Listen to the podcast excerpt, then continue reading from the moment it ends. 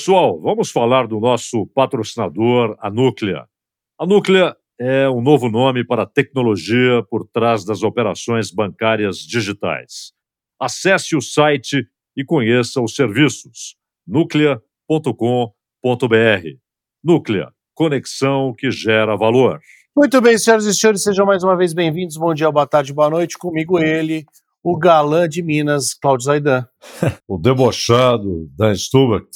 Tudo bem, Dan? Como é que tá? Tudo bem, cara. E você? Como é que estão as coisas por aí? Parou de chover já ou nem começou? Ah, vai e vem, né? Vai e vem. Tá bom, tá bom. Esse ano tá bem equilibrado. Por isso que eu te falei em outra conversa que os pastos e as lavouras estão agradecendo. Chuva e sol na medida correta. Os nossos ouvintes que se comunicam pelo Instagram, na grande maioria, na verdade, no Isso Ninguém Vã, sem o E, Isso Ninguém Vã é o endereço, eles escrevem pedindo mudas para Cláudio Zaidan da sua árvore. Você vai fornecer mudas, Cláudio? Como vai ser isso? Não, não, não, não, não tem como, não tem como. Mas é, é, uma, é, uma, é uma bela árvore, sem dúvida. Rara, foi difícil encontrá-la, mas ela está aí crescendo, formidavelmente. Nossa convidada de hoje é a Camila Tapias, é, pessoa séria, se formou na Faculdade de Direito da Universidade de São Paulo na USP, não é fácil de entrar lá, hein? É. é dizem que é fácil de sair, mas de entrar Você é tem difícil. Toda razão, toda razão. A gente entra lá achando que está entrando num, num, numa faculdade é, seríssima e o meu pai costumava dizer, eu acho que você entrou num clube e não numa faculdade na realidade, porque além das aulas que são muito boas, é, a gente tem uma atividade social, a gente tinha, né, há muitos anos atrás, uma uhum. atividade social muito intensa, o que faz parte também da vida é, dos advogados, né? Conhecer pessoas e se relacionar. Pô, uma faculdade de referência, sempre muito Sim influente politicamente, líder de diversos movimentos, né, Cláudio? É, é a principal universidade brasileira. E, claro, né, quando você fala em ranqueamento, hoje houve uma explosão de universidades chinesas que entraram nos melhores rankings, né? Há muito investimento nessa área. Algumas americanas nunca perdem a posição, Sim. mas a USP é uma referência, né? não há dúvida. É, ainda mais ali o pessoal de São Francisco. Largo de é. São Francisco. É. é, ela advogou no início da carreira na área de direito empresarial, depois foi, obteve o Master of Law Degree na Georgetown University, Washington, D.C. Ah, eu adoro essa área de Washington. É, você depois anda, tem a ala dos museus é ali, é né? É, é uma delícia, né, Camila? É uma surpresa, é uma... na verdade. Eu nunca tinha ido antes de morar lá para estudar e foi uma surpresa, grata surpresa. Você anda, não sei se você já foi lá, Claudio, você teve uhum. essa felicidade. Você andar por uma avenida, é uma praça no meio, e de cada lado tem um museu atrás do outro, todos de graça. E termina na Casa Branca. É na Casa Branca que termina. termina. Não, não é na Casa Lincoln Branca, não. Memorial. Isso, é. Memorial do Lincoln, é. E... Fazendo falta o Lincoln, viu? Sabe que outro dia eu vi um especial do Daniel Day-Lewis fazendo o filme do Lincoln? É tão bom, né? É. Direção do Spielberg, não sei se você viu. É. Bom, aí ela trabalhou com investidores estrangeiros, participaram do leilão do sistema Telebrás. Voltando para o Brasil, trabalhou na Embratel por três anos. Em 2002 foi para o Grupo Telefônica, onde foi responsável pelas áreas de relações institucionais, sustentabilidade, fundação telefônica, além de área regulatória, da qual é vice-presidente atualmente. Parabéns, Camila, linda trajetória. Hein? Muito obrigada. Uma trajetória que acaba se confundindo um pouco com a, a história é, das telecomunicações novas, né? Depois da privatização, eu peguei todo esse, esse essa evolução. Então, posso dizer que conheço bem essa, essa história porque foi né, muito semelhante à minha história profissional. Claro, quando eu mudei meu primeiro apartamento na rua Inhambu, 915, em Moema, São Paulo, e, e, o apartamento que eu aluguei da Vivian Bocup, filha da Eva Vilma, tinha o tamanho dessa mesa, minha sala, e ali eu fui comprar pela primeira vez no shopping Ibirapuera um telefone, porque eu precisava de um telefone, né? Eu tinha um bip, todo ator tinha bip na época, para receber seus chamados para teste, e o telefone custou, eu lembro até hoje, 3.700 reais, né? O que era três aluguéis meus ali. é, tudo mudou e você fez parte dessa mudança, é disso que você está falando para quem está nos ouvindo e não Exatamente sabe. isso. Eram empresas estatais, né? Cada estado tinha sua empresa e tinha uma empresa nacional que era a Embratel, que era considerada a joia da coroa. E o governo, na época, é, é, Fernando Henrique, Sérgio Mota, resolveram fazer essa privatização, porque exatamente a população sentia essa necessidade, né? Os telefones eram caríssimos. Meu marido, na época, participou de um leilão para adquirir, é, arrematar linhas telefônicas fixas, né? Então, a gente via em outros países o serviço sendo fornecido de maneira muito simples, muito tranquila, é, para contratação e aqui no Brasil é, um atraso muito grande. Então é, decidiu-se fazer essa privatização e foi um sucesso. Realmente foi um sucesso. É, foi em 1998 e desde lá para cá a tecnologia evoluiu enormemente, né, deixando telefonia fixa muito de lado e, e, agora a gente tem o serviço de banda larga e o serviço móvel, que são, é, são os serviços que a população, na verdade, se interessa e quer, né? Eh, deixando o fixo um pouco de lado, mas que na época era o serviço é, essencial para a população para se comunicar, né? Ô, ô, Camila, foi tudo muito rápido em 25 anos, né? Em termos históricos, 25 anos é um período muito pequeno de tempo, né? quase nada. E isso que o Dan estava dizendo, muita gente viveu né, o telefone como uma propriedade, algo difícil de você conseguir a disputa por linhas, aluguel. Sim, era declarado no imposto tinha aluguel, de renda, né? Declarado no imposto de renda, exatamente.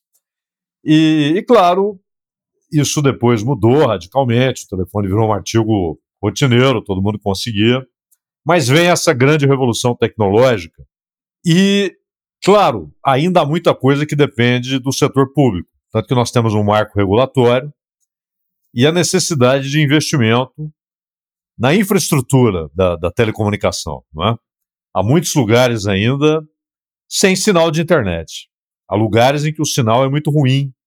E onde, em tese, ele é bom, é uma internet lenta, ou seja, uh, de qualidade duvidosa. Há, claro, as ilhas de exceção, como sempre ocorre. Uh, o que está faltando? É mais investimento das empresas ou é mais investimento público em infraestrutura? Ou a parceria será inevitável para que haja uma infraestrutura compatível com as exigências e necessidades da população? Olha, a parceria, a, a privatização mostrou isso, né? Que a, a, parceria entre o público e o privado é o caminho. É, as empresas foram, na realidade, privatizadas, mas com uma intervenção é, do Estado muito grande através da regulação.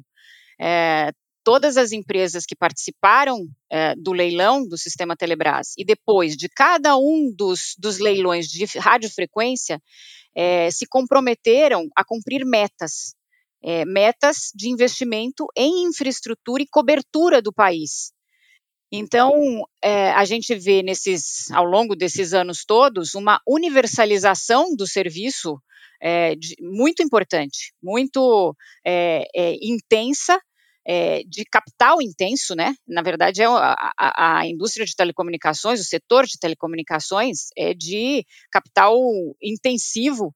A gente, olhando ao longo desses anos, teve aproximadamente um trilhão de investimento no setor. Só a, o grupo Telefônica, por exemplo, investiu desde que entrou no país é, 500 bilhões é, para universalizar o serviço fixo e depois é, o móvel, né? É, então, a gente hoje, se a gente olhar o mapa do país, a gente vê que as regiões onde há população, há concentração é, da população, há uma cobertura muito importante e quase que completa, na realidade. A própria Anatel, que é o órgão regulador é, do, do, dos serviços de telecomunicações reconhece isso e tem falado isso, que a universalização da infraestrutura já ocorreu. Agora, o que nós precisamos fazer é universalizar o serviço, porque a população muitas vezes não tem dinheiro, não tem acesso, não tem condições de pagar o serviço, mas a, a infraestrutura nos locais mais importantes é, está lá. Mas, Camila, uh, além das diferenças regionais, né? Uma coisa é o que acontece no estado de São Paulo, outra coisa é que acontece em outros estados e tal. Há uma diferença entre sul e norte, entre sudeste e nordeste. Além das diferenças regionais, e aí que são vastas, amplas e atingem todas as áreas, né? não é só a telecomunicação. O Brasil é um país de desigualdades. Mas numa mesma cidade, por exemplo, a riquíssima São Paulo, é, muitas vezes a distribuição de antenas, para pegar um exemplo banal aqui, é, há uma a, concentração, se você olha antena per capita, né? O, então o número de antenas por tantos mil habitantes. Há uma diferença gigantesca entre os setores centrais e nobres da cidade e a periferia. Uh, corrigir isso é uma atribuição do Estado ou das empresas? É uma atribuição, é, na verdade, conjunta. Né? As empresas que se comprometem a, a prestar o serviço têm uma licença, têm que pedir licença para o Estado, e o Estado, por sua vez, acaba regulando essa prestação de serviço e é, impondo, como eu disse, metas. No caso das antenas, é uma discussão longa, uma discussão muito complexa, porque não é nem através de regulamentação é, da Anatel, que é mais flexível, é legislação é, municipal. E essa legislação municipal está muito, muito obsoleta. Então, a gente vê que tem é, é, municípios que é, não permitem a instalação de antena em ruas que não tenham um determinado uh, uh, espaçamento entre o prédio e, e, a, e a, calçada e uma largura de, de, de, de, via e etc. e e as empresas acabam sendo impedidas, portanto, de instalar suas antenas e de atender a população. Então esse trabalho foi é muito intenso até hoje. A gente já tem, a gente já teve muito sucesso, tem é, 30 legislações atualizadas para permitir a instalação dessas antenas. É, porque até porque o 5G né, que é o serviço mais moderno que a gente tem hoje, é, móvel, a, a, a tecnologia 5G exige muitas antenas, mais do que 4G, mais do que 3G. Então, a gente vem falando muito com as, as, as legislaturas é, municipais para atualizar, porque senão a, a, sua própria população vai ficar sem esse serviço, é, porque a legislação não permite a instalação da própria antena. Então, é uma parceria né? A gente mostra as necessidades. Alguns municípios são mais céleres, outros menos, né? A gente tem que enfrentar tudo isso e é a área institucional das empresas que acaba é, lidando com isso, né? Com essa, essa interlocução com o, o, as, as câmaras municipais. A 5G é a tecnologia do momento, né, Camila? Todo mundo falando nisso, todo mundo, ela é difícil falar chegou para ficar, porque na verdade ela será superada em breve, inevitavelmente. Pelo 6G. Né? Já estão. E, e assim, assim, por diante. E assim por diante. É, é, é uma. É, a, a, área de telecomunicações é interessante é, porque nunca para, né? A, a tecnologia evolui é, numa rapidez muito maior, na realidade, do que a regulamentação a, a, as, as, discussões regulatórias e as discussões legislativas são lentas em comparação com a evolução tecnológica. E, e, e a gente tem esse trabalho, né, na, o meu trabalho né, diário é conversar com o regulador e tentar atualizar a, a, regulamentação, conversar com o legislador e atualizar a legislação para que a gente possa prestar um serviço atual para a população. Nossa, não deve ser fácil esse trabalho. Não, Fala, muito difícil. o Camila, você falou em velocidade, o Dan estava dizendo aí sobre o uhum. 5G, né? E a China, a China inclusive já tem um projeto muito desenvolvido do 6G, né? Assim como Israel, os Estados Unidos. Mas eu estava pensando aqui, porque claro, a, as, as, grandes revoluções tecnológicas, no final do século XVIII, século XIX, e no século XX numa velocidade fantástica. Mas uma, uma invenção, ela tinha uma durabilidade de eficiência né, de décadas. E hoje as coisas vão se tornando obsoletas muito rapidamente, né? e, e, e, a modernização é impressionante agora com inteligência artificial. Isso vai se multiplicar aí em dimensões geométricas. Agora, a, você tem a divisão internacional do trabalho. E, por exemplo, Taiwan tem uma importância vital para chip, semicondutores, nessas coisas. E Taiwan pode ser o centro de um grande confronto militar entre China e Estados Unidos.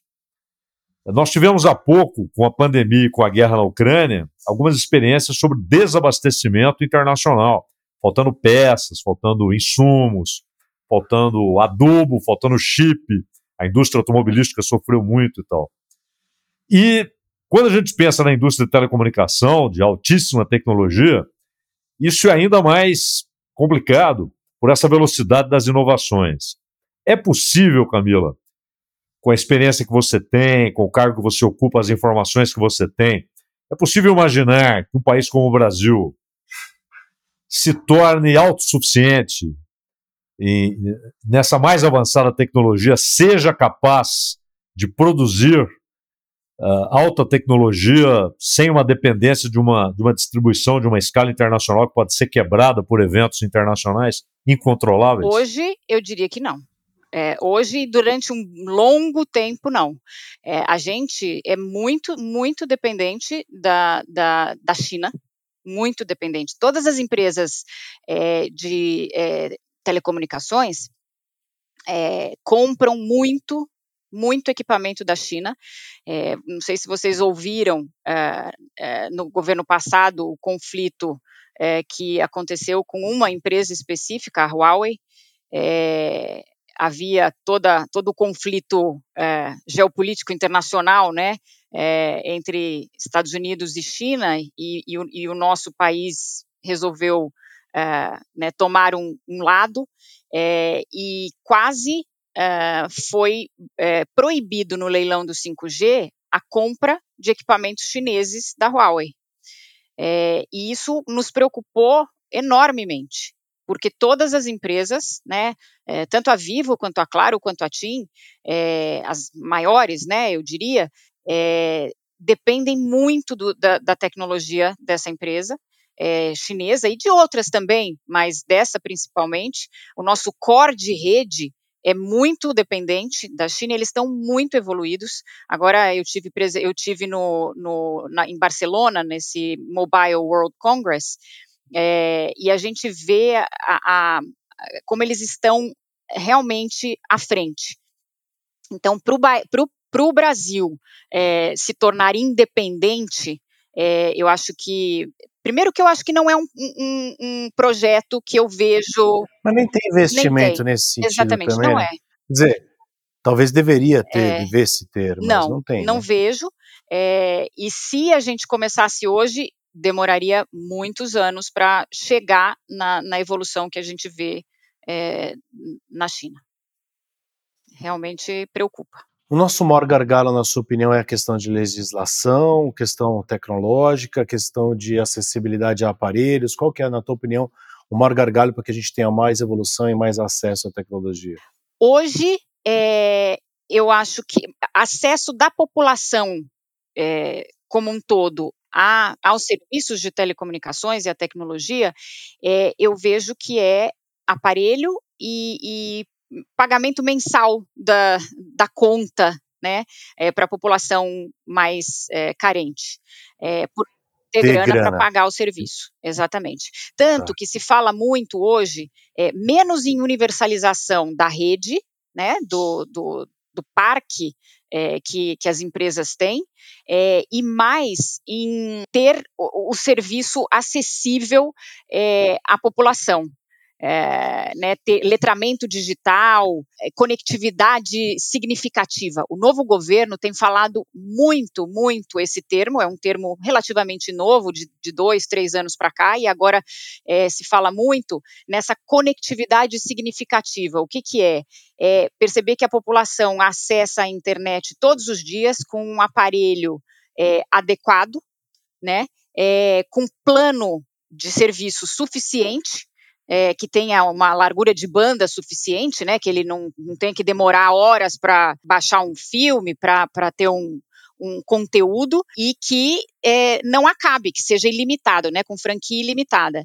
E ao mesmo tempo esse letramento digital, que é ter a habilidade, né, as pessoas terem a habilidade de navegar nesse mundo digital que nem todos têm. Então, é, é, é, por esse caminho que as políticas públicas hoje estão seguindo, muito mais do que é, cobertura de infraestrutura no país, porque os leilões já prevêem as metas de cobertura. Né, daqui até 2029 nós temos metas a cumprir é, para cobrir o país inteiro. O, o, que falta, né? Inclusive rodovias, por exemplo, que é uma coisa que é, se fala muito, se reclama muito, é, tem já plano para isso.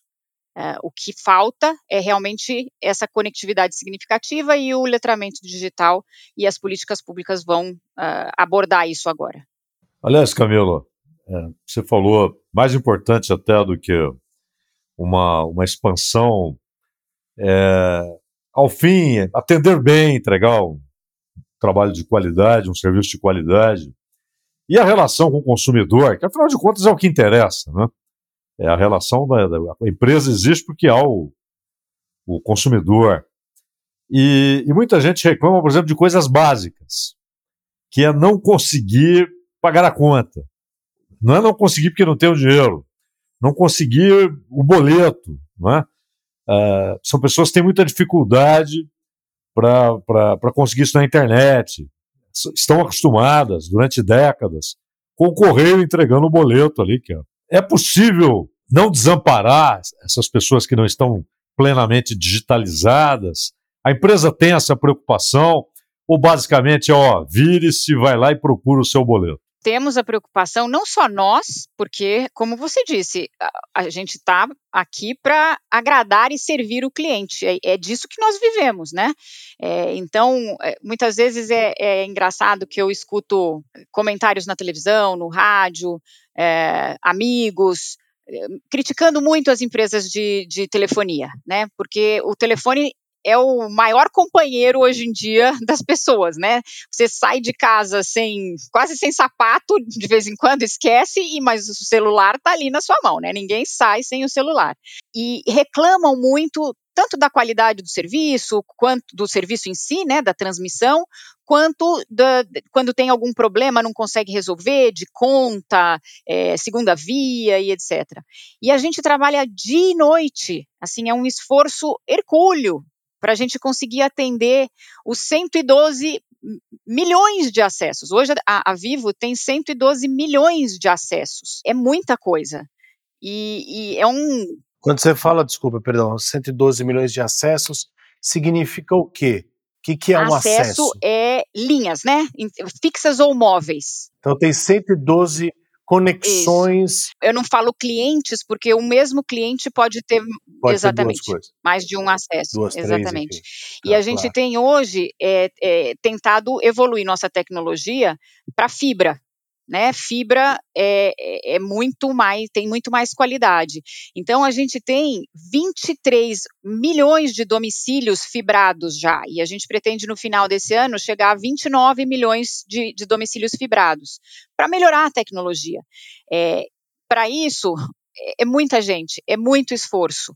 A Vivo hoje tem 33 mil colaboradores diretos, empregados contratados é, para dar conta disso tudo, e uma grande parte deles, obviamente, em redes, né, na área de redes, para atender e implantar e etc., e uma grande parte na área de atendimento ao cliente, né? Para ver conta, para ver. A gente tem uma, uma, uma, equipe enorme trabalhando no nosso é, Meu Vivo, que é o, o app da Vivo, que hoje em dia atende muitas das necessidades do cliente. Através de WhatsApp, inclusive, você pode fazer uma reclamação, você pode no app pegar sua segunda via, etc.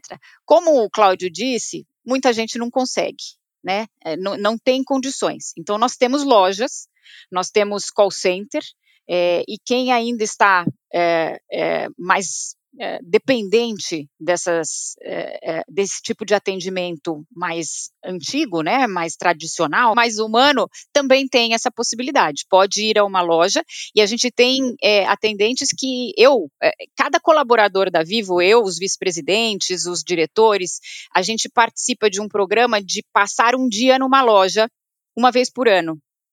Então eu fui a uma loja no shopping aqui, metrô Santa Cruz, e passei o dia inteiro atendendo é, clientes junto, obviamente, com os, os, vendedores, né, com os atendentes ali. E a quantidade de gente que chega pedindo segunda via é enorme, é enorme.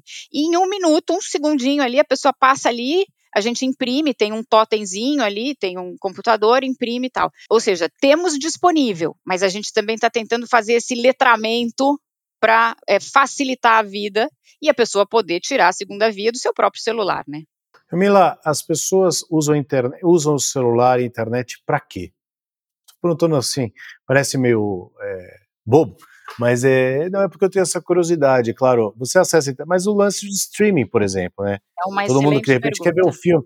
Quer dizer, o que é que complicou a vida do celular? É o streaming? É, é o streaming e a gente tem uma discussão enorme, pesadíssima com uh, as OTTs, que a gente chama, over the top, é, providers, né, as, as Netflix, é, HBO, Globoplay, Globoplay Prime, Prime, etc., principalmente Netflix, que tem uma, uma enorme porção desse tráfego para que eles nos é, compartilhem o custo de infraestrutura conosco. Por quê? Porque a regulamentação considera que eles são usuários da nossa rede tanto quanto vocês, né? E, então eles não pagam por isso. Quem paga pelo, pelo streaming, pelo, pelo filme Netflix, pelo, né, é o, é, somos nós, é, pessoas físicas que é, é acabamos contratando o serviço da prestadora de telecom e contrata também o tem uma mensalidade no, da Netflix. Mas o tráfego dessas empresas de streaming é tão, tão intenso, tão intenso, que tem uma discussão enorme na Europa hoje em dia, e ela está chegando no Brasil agora, de que essas empresas tenham que pagar um fair share. Né? Então, é a discussão do fair share das OTTs eh, para nos ajudar a, a arcar com essa necessidade de infraestrutura, de aumentar a banda né, para atender a essa demanda enorme de streaming. Camila, há pouco o Dan falava aí sobre legislação, onde é que está o problema. O, o, Brasil tem, tem apostado em marcos regulatórios aí, com a intenção de que sejam revolucionários na área de infraestrutura, né? Um país com 100 milhões de pessoas sem um saneamento básico completo, né? Às vezes não tem água tratada, não tem esgoto e tal.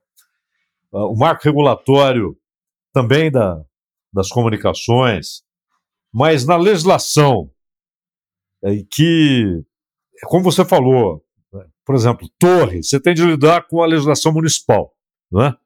E aí cada cidade suas peculiaridades e tal. Mas no geral, a legislação é boa, ela é impeditiva, ela restringe. Como é que, que o setor lida com a legislação brasileira? Ela precisa ser modernizada? É, ela geralmente restringe e precisa ser modernizada.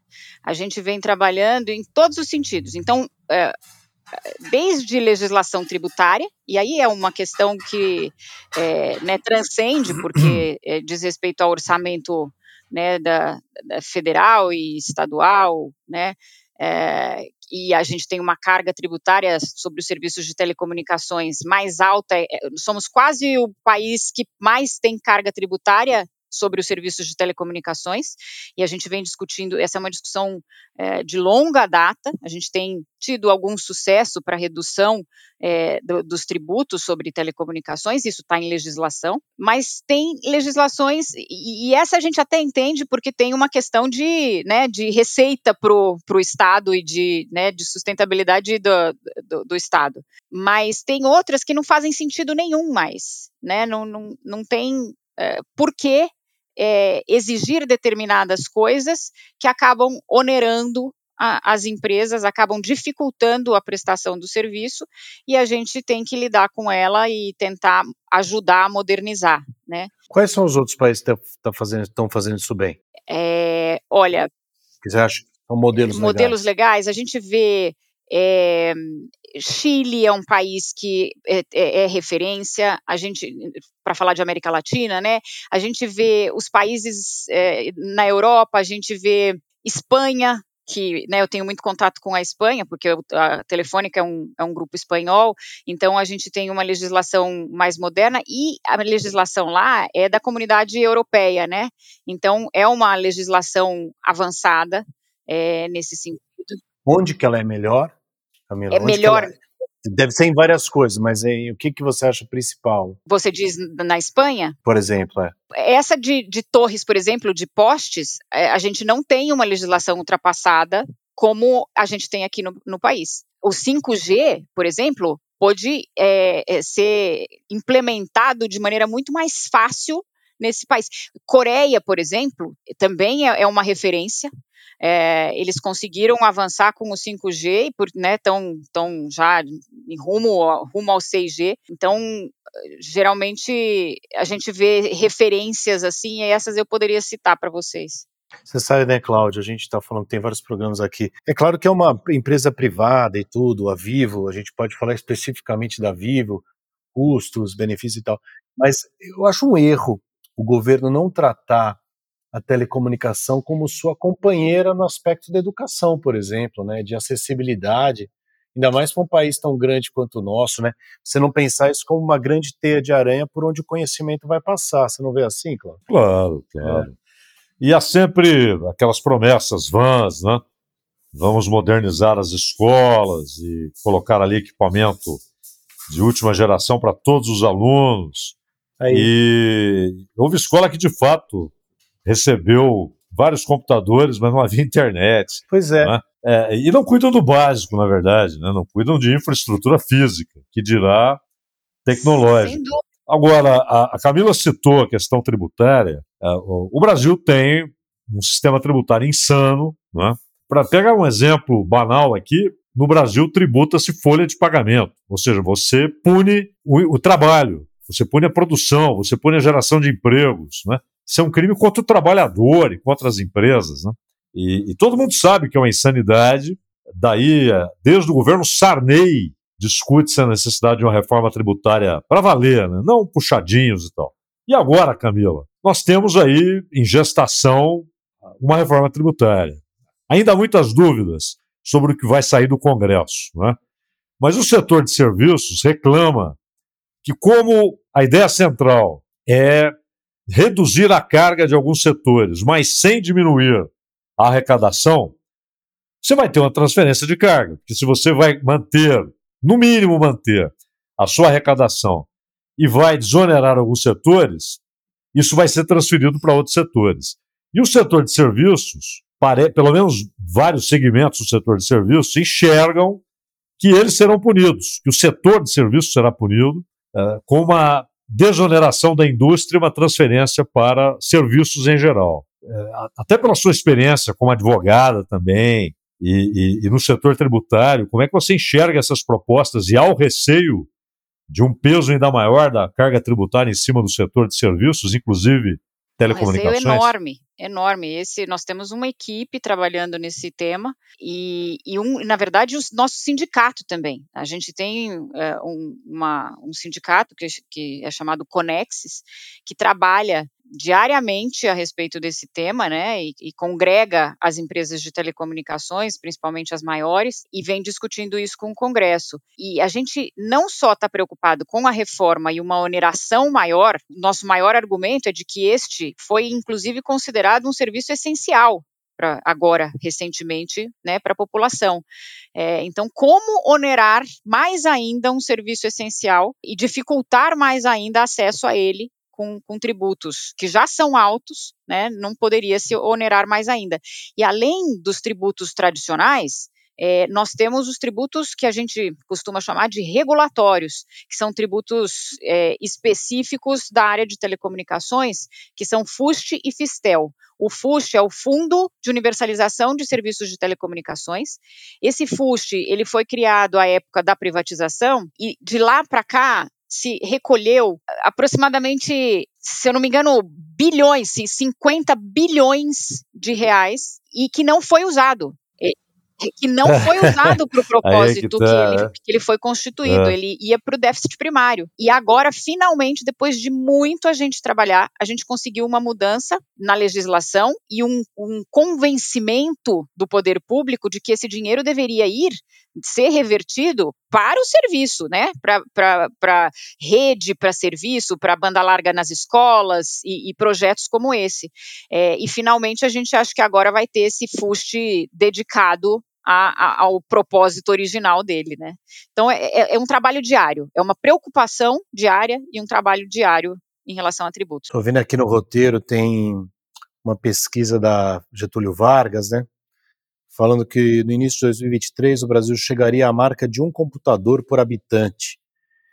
É o que a gente estava falando, né? Ter que ter acesso para essa gente toda, para esses computadores todos. Claro, como você falou, pode ser mais de um para uma pessoa, mas com certeza, quer dizer, sendo até um por habitante, é que não dá para saber se realmente cada pessoa vai ter um, né? Em número, né? Dividido computador por pessoas.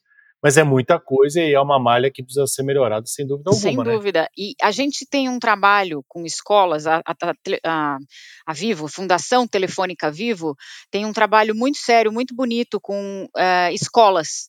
É, esse é o nosso foco e a gente conseguiu, é, ao longo desses anos, um, um, um avanço. É, eu, eu fui responsável durante um tempo pela, pela Fundação Telefônica, é, e a gente, durante um tempo, fornecia tablets para as escolas.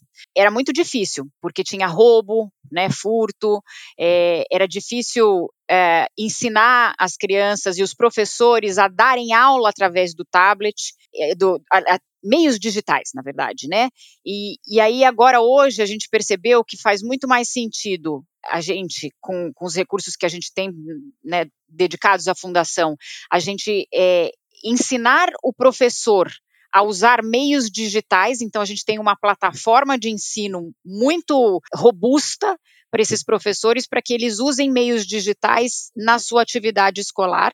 É, e a gente atende é, muitas escolas né, no Brasil inteiro. Então é, é uma parceria. Na verdade, como né, o Cláudio estava falando, é uma parceria é, que, que as empresas devem fazer, porque é muito difícil realmente cobrir o Brasil inteiro, o Estado não consegue e a gente deve contribuir claro. para isso. Né?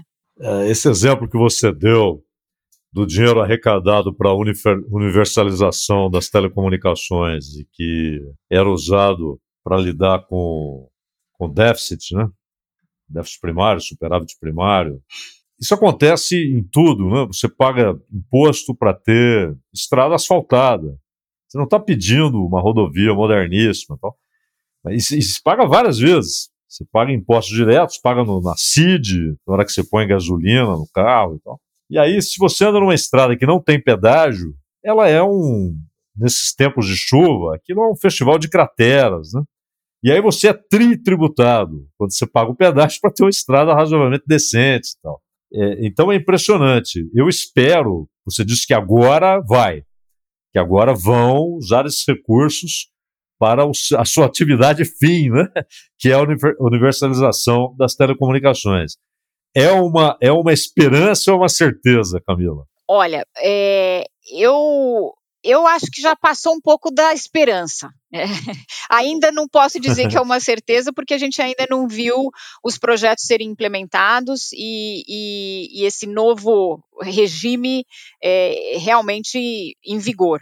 Mas já houve muito avanço, muito avanço. A gente já tem a regulamentação é, feita para que os projetos sejam apresentados é, para uso desse, desse dinheiro, né?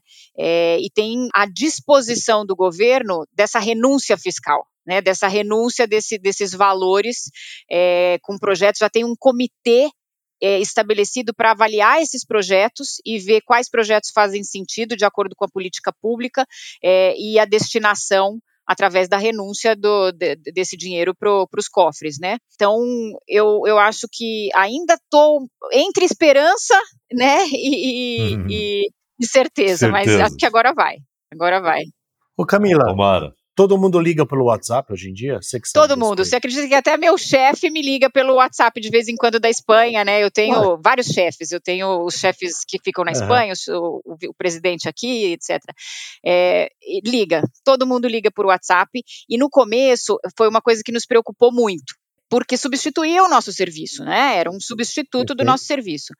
Mas, de toda forma, para ligar por WhatsApp, você tem que ter o serviço móvel, de internet, de internet móvel, é. né, no seu celular.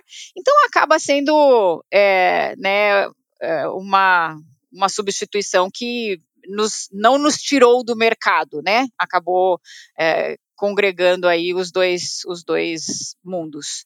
Mas liga. Olha só. Eu uma vez entrevistei o presidente da Gol numa, numa outra história que eu fazia, e ele falou para mim, pô, Dan, você não entende. Porque eu falava, pô, como é que é possível a companhia aérea dar tanto prejuízo e tal? Ele falou, pô, se você soubesse que só as duas últimas fileiras são o lucro de um voo, você entenderia. E daí ele começou a me explicar tudo isso e tal. Combustível, a máquina, a manutenção e vai. E realmente não tenho ideia. Quando eu olho a Vivo, eu falo assim, poxa, a Vivo era é, né, uma das maiores empresas do mundo, mas talvez ela tenha um lucro e um gasto um gasto muito maior do que a gente imagina de manutenção, de investimento, muito. né? É assim mesmo, né, é assim. Camila? Assim. Tem muita coisa para ser feita e muito dinheiro sendo reinvestido ainda, né? Tá em formação muito. tudo isso, né? Apesar e, de... olha, essa é uma discussão interessante, porque interessante é, para mim é bem na a minha área, porque a gente vê uhum. que a telefonia fixa hoje dá mais custo do que receita. E a gente então está numa discussão com a Anatel e governo, né, União, sobre a sustentabilidade do serviço fixo, da concessão de telefonia fixa é, no Brasil. E essa discussão é uma discussão tão séria e tão é, valorosa, né? Os valores envolvidos nessa discussão são tão relevantes que a gente entrou numa arbitragem contra a, a União para discutir esse tema. E o que sustenta, na verdade, a Vivo não é a telefonia fixa, que, que, é insustentável na realidade, ela, ela dá mais né, é, despesa do que receita, é, são os outros serviços. Né? E, na verdade, a regulamentação diz que cada serviço tem que ser sustentável, não pode haver subsídio cruzado. Então, tem, tem ah, toda, um, toda uma discussão aí. Mas qual a reivindicação de vocês? A nossa reivindicação é a redução de obrigações relacionadas à telefonia fixa, porque a gente ainda tem muita obrigação. É, então, é, reduzindo essas obrigações, a gente consegue ter menos custo para e, e, já de longa data, né? E já tem um, um saldo aí de insustentabilidade considerável. Mas hoje o que a gente pede é a redução de obrigações, para que a gente de, reduza os custos mesmo, né? Mas Camila, mas no caso da telefonia fixa, esse é um problema no mundo inteiro ou é específico do que acontece no Brasil, no mundo inteiro o telefone fixo, a telefonia fixa virou algo que não é mais a fonte de receita, virou Olha, um problema. No mundo inteiro não é mais interesse né, da população e, portanto, ela vem decaindo no mundo inteiro. Isso é, é, é padrão. É, o que difere aqui no Brasil é que a nossa regulamentação, é, o contrato de concessão, a gente assinou um contrato de concessão com, com a União, é, representada pelo Natel, é, ainda não se modernizou, ainda não reconheceu que tem que reduzir a carga de obrigações e, portanto, mantém muito cara essa prestação de serviço. Né? Nós temos que, por exemplo, pagar um ônus de 2% da nossa receita anual, aliás, é, a cada dois anos, né? Então é 1% anual a, a título de é, pagamento por poder prestar o serviço, né, pela licença. E, e, hoje em dia a gente paga essa ônus que a gente chama, mas na verdade a gente não tem lucro, né? A gente tem a receita, a gente não tem o lucro e tem que continuar pagando por isso. Então, coisas assim é, que não existem em outros países, porque se houve o reconhecimento de que esse serviço não é mais o serviço é, que a população tem interesse e, portanto, né, é, não deve ser o foco da, da, da, regulamentação e das obrigações. É, tudo muda muito rápido, a legislação não consegue acompanhar, né? Exatamente. Às vezes não há interesse de acompanhar também, mas eu, eu acho que principalmente, não, em alguns momentos é isso, é, vai muito rápido, E, e, não consegue, né, Cláudio? Também muda o governo, às vezes vira uma política de governo e não de Isso. Estado, né? Claro. Que atrasa tudo para a infraestrutura, né? Uh, parâmetros que foram usados em 98, né? eles obviamente não é, servem mais. telefônica, é, cara... por exemplo, a gente tinha até há pouco tempo a obrigação de, de distribuir lista telefônica. É, era, se eu não imprimir aquele calhamaço, calhamaço, se eu não imprimir e distribuir, eu tinha o custo de imprimir, o custo de distribuir, e se eu não fazia isso, eu era multado, porque nós temos ah, os fiscais da Anatel que fiscalizam é, é, e eles são burocratas, é, é, binário, sim ou não, né? Distribuiu, não distribuiu, não, não vai avaliar se faz sentido ou não, né? Distribuir e, é, e portanto, a gente tem uma, uma carga pesada de multas é, em relação a esse tipo de coisa. TUPs, né? Que a gente chama de TUP, mas é o orelhão, o famoso orelhão, né? O telefone de uso público. A gente tem até hoje regulamentação que tem que manter tupes. E aí a gente tem um vandalismo gigante, né? Ninguém, ninguém usa, usa, Então a gente tem que é, manter sabendo que ninguém usa. O tráfego nos, nos, nos, orelhões é baixíssimo, baixíssimo, quase zero. E a gente tem que manter. É porque para usar tem que ter o cartão também, é, não é? Tem que ter um cartão indutivo, é. Aí o cartão você tem que comprar na banca, aí não banca. tem mais banca também. E, é, aí, e aí vai. vai. Infelizmente, que eu adoro as bancas. Infelizmente. É, Exatamente. Felizmente. Ô, ô Camila, tem um, uma questão que eu acho é, formidável, né, que é o efeito da concorrência. Né? Aliás, isso é tem tanta literatura boa sobre isso, começando com o, gênio Adam Smith, né? o efeito da concorrência e o quanto é nocivo o oligopólio né? ou monopólio direto é, o controle, a cartelização de setores, isso é ruim para o consumidor, é ruim para o país, é ruim para o desenvolvimento econômico, que a concorrência ela, ela te obriga a inovar, a reduzir custo, a vender coisa boa, mas você tem de reduzir o custo de produção para ter um preço legal. A concorrência tem um efeito positivo geral para a sociedade e para a economia. Né? No seu setor, a, a, concorrência dá trabalho, ela obriga vocês a, a muitas iniciativas, a inovações. Como é que é essa disputa? Muito a gente tem é, hoje concorrência forte né, é, na, nos serviços. A gente tem, a, a, Claro é uma empresa muito forte, a TIM é uma empresa muito forte, e, e nos obriga realmente a descer é, preços e a melhorar a qualidade dos, dos serviços. Eu sou não só responsável na minha atividade pela Anatel, mas também pelo CAD, que é o Conselho é, né, de Defesa Econômica, né? Então, a gente tem dois órgãos reguladores muito intensos na nossa atividade. No dia a dia, a gente vê que a competição já faz o seu papel, né? Então, melhorando os serviços, reduzindo preços, etc. E o que é, é a, a, competição que não é perfeita, né? As irregularidades tem o CAD para corrigir. Então, uh, não só empresas denunciam no CAD atos anticompetitivos, e aí né, tem toda a discussão no, no CAD, como qualquer tipo de compra e venda entre empresas e, e, redução, portanto, de número de competidores também tem que ser avaliada pelo CAD para que, que ele veja se vai é, reduzir a, a, concorrência no mercado, porque de fato é importante que tenha concorrência, né? E a gente tem uma concorrência hoje no, no Brasil é, das mais altas, né? É, serviços móveis, por exemplo, é, nós até pouco tempo éramos, um, acho que tinha mais uns três ou quatro países que tinham quatro prestadoras. Todos os outros países, apenas três. E hoje nós temos três, né? Com a, a Oi não tendo mais serviços móveis, né? Ela vendeu a parte móvel da, da, da operação dela, em função da, da situação financeira dela, a gente passou a ser, né, ter um mercado de três competidores, o que já é, é um mercado muito disputado. Né, já tem muita concorrência. Vamos para as dicas, pessoal. Dicas, nosso bloco final de dicas, sugestões, compartilhamentos de coisas bacanas que você está vendo, lendo na tua área ou não, Camila, que você acha legal de falar para quem está nos ouvindo.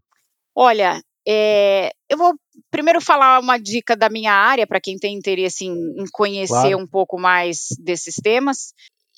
Tem um, um podcast é, diário de 15 minutinhos que você escuta e, e, sabe quais são as notícias mais importantes do, do, do setor de telecomunicações que chama Teletime. É, é, um podcast feito por um jornalista Samuel Possebon. É, é, é ele é muito, é, muito é, antigo no setor, conhece muito e ele re, resume as, as notícias e acho que a pessoa pode ficar bem informada a respeito dos temas de, de telecom. De dica de. É, eu acho que eu vou falar de uma série é, que eu gostei muito, vi há um tempo atrás, e acho que tem a ver com essa, essa questão de, da evolução dos serviços e é, de como que vai ser o mundo daqui para frente, né? Years and Years, eu não sei se vocês viram, na HBO. Nossa. Emma Thompson. É, exatamente. É, e, e, quando eu vi, me, me impactou muito, né? Aquele sistema que eles falam todos integrados, né? É, o tempo inteiro, a menina que é, tem lá um filtro no rosto, depois ela, é, ela passa a falar no celular com a própria mão, e depois ela se vira um, né, uma transhumana, uma, tem, tem assim, essa evolução que a gente vê ao longo dos anos, na série você pode ver de uma forma muito é, assustadora, vou dizer assim. Eu gostei muito da série, gostei muito, então eu recomendo. É verdade. Years and Years é da HBO. Isso mesmo. Fala, Cláudio. Pois, eu tenho, tenho visto tanta gente se interessar por, pela crônica de esportes, né? Uhum. Gente que quer trabalhar com isso, chamam de jornalismo esportivo, né? Acho a expressão meio esquisita, mas é. E há muitas referências aí que não são legais, então eu vou sugerir aqui um gênio que, quando escreveu sobre futebol, nem o Eduardo Galeano escreveu tão bem sobre futebol quanto Nelson Rodrigues. Então, A Sombra das Chuteiras Imortais. Então, o pessoal que. Hoje tem muita gente, uma meninada fascinada com a ideia de trabalhar com o chamado jornalismo esportivo. Leiam Nelson Rodrigues. Você vê que as coisas todas conversam, né? Porque a molecada tá fascinada de trabalhar com isso, porque ela liga uma câmera faz e pode entrar ao vivo pela sua própria rede claro. social ou gravar um programa, o que é algo que era impossível. Então, o veículo está aí. É. Exatamente possibilitar sonhos assim, né? É. O caminho está aí. A minha, a gente não está fazendo merchan da Vivo não para quem está nos ouvindo. Só para é, é, porque eu, a minha dica é da Vivo. Eu sou um fã do Teatro Vivo de São Paulo. Quem coordena lá é o André Ascioli. Que é uma pessoa maravilhosa, um doce, e faz uma programação muito boa. O que é difícil, você ter uma programação que seja comercialmente interessante, mas artisticamente interessante também. Agora estava em cartaz o Herança lá com o Janequine e Bruno Fagundes, vai vir um Tom na Fazenda, que é uma peça que fez sucesso em todo lugar que foi, enfim, tem um grande... Vá ao teatro, a dica principal é essa, e especialmente o teatro vivo tem uma programação maravilhosa ali é, com o André. Muitíssimo. e você que tá. Não, fala, fala, Camila. Uma curiosidade, não sei se todos sabem, que a gente cede o teatro é, sem, sem cobrar por isso, porque faz parte do nosso da, da, do nosso propósito, né? De temos vários pilares e no pilar cultural teatro é, é, um deles de aproximar as pessoas, fazer com que as pessoas realmente se aproximem não só através dos meios digitais, mas também, né, da... É, não, e vocês faziam isso muito bem, especialmente quando tinha um programa de viagens, deve ter ainda, não sei, com a pandemia deve ter parado, deve ter voltado agora, que as peças podiam viajar, tinha um patrocínio da Vivo para é. isso, é, parabéns, muito legal, apoio cultural é, é muito bem-vindo, é necessário e é bom para todos, né? Bom para quem faz, para quem assiste para quem patrocina. Eu acredito assim. Bom, é você que está ouvindo a Camila Tapias, o Dan Stuba, que eu aqui no Isso Ninguém Vê. Compartilhe, entre lá na página no Instagram, deixe lá o seu recado. A página é o Isso Ninguém Vê, sem o E no final, né, Dan? Isso Ninguém Vê. Exatamente. é irrepetível o que o Dan fala ali. Mas é, é o seguinte, e aí você Diz pra gente né, como é que você tem, você tem acompanhado, os convidados que mais te impressionaram, as conversas das quais você mais gostou. E foi muito bom ter a Camila Tapias aqui. Tapias é o nome de um pintor, né, Camila? Tem um Tapias artista, não tem espanhol, tem, não é? é? é? um sobrenome espanhol, né? Mas é, aqui a, a, pessoa que mais me perguntam é um ex-ministro, né? Alcides Tapias, que, ah. que foi ministro na época do Fernando Henrique, e ele é primo do meu marido. Então, o mais conhecido aqui no Brasil é, é Alcides Tapias, e o pintor eu não conheço, não. Vamos corrigir. Qual é a pessoa mais conhecida agora é a Camila Tapias. muito, muito obrigado, Camila. Obrigada, Até a próxima. Tudo obrigada, bom, é um prazer. Viu? Valeu. Foi muito bom, Camila. Obrigado. Valeu, Claudio. Se cuida, hein? Obrigado. Até a próxima. Tchau, tchau. Obrigado a todo mundo que ouviu e participou. Tchau, tchau.